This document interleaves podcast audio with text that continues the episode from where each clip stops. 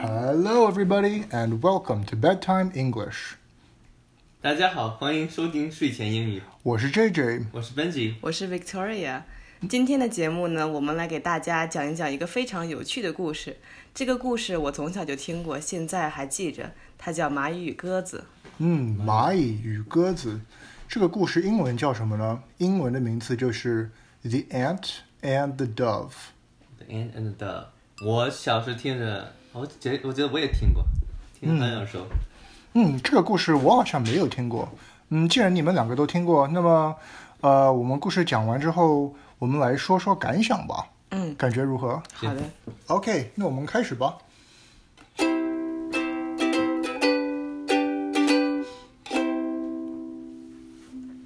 A dove saw an ant fall into a brook. 某天，鸽子看见蚂蚁掉进了一个小溪里面， The ant struggled in vain to reach the bank, and in pity the dove dropped a blade of straw close beside it. 蚂蚁在小溪里面突然的挣扎。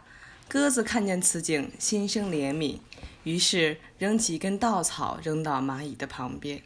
解一个结 Clinging to the straw like a shipwrecked sailor, the ant floated safely to shore. 蚂蚁像一个遇难的水手一样，紧紧地握住那根稻草，稳稳当当地飘上岸边了。 Soon after, the ant saw a man getting ready to strike the dove with a stone. 不久后，蚂蚁看见一个人准备用石头去砸鸽子， But just as he cast the stone, the ant stung him in the heel so that the pain made him miss his aim. 正当那个人要扔石头时，蚂蚁狠狠地咬那人的脚跟，疼痛之下，人的石头没有砸到鸽子。 The startled dove flew to safety in a distant wood and ultimately escaped the danger. 受惊的鸽子飞到一个远处的森林，总算是躲过一劫了。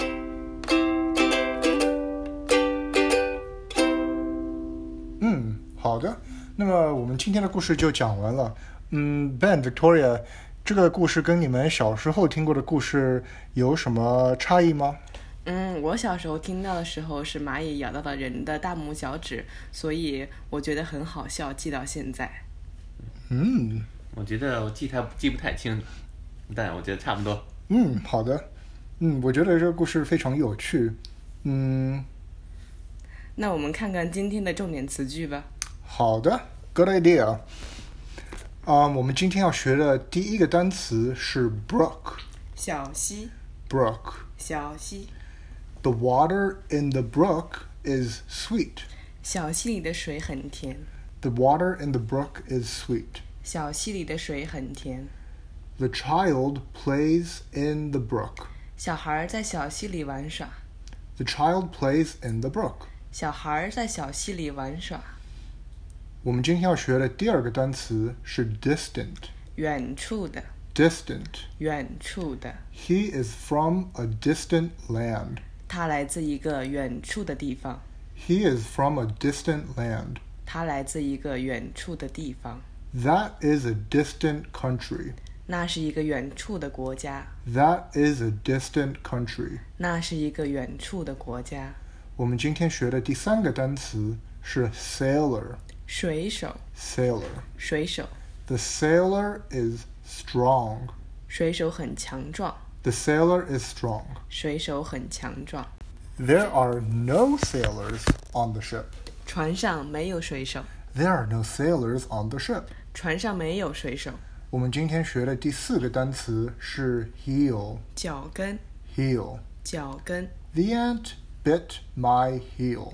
蚂蚁咬了我的脚跟， The ant bit my heel. 蚂蚁咬了我的脚跟。 Do you like to wear high heel shoes? 你喜欢穿高跟鞋吗？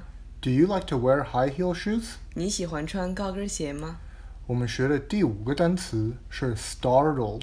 受惊， Startled. 受惊， The startled squirrel ran away. 受惊的松鼠跑掉了， The startled squirrel ran away. 受惊的松鼠跑掉了。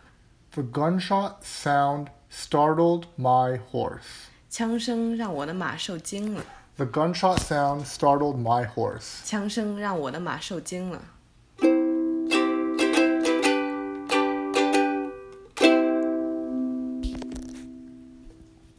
好的，那么我们的故事今天就讲到这里吧。Thank you for listening and see you next time. 感谢收听，我们下期再见，拜拜拜拜。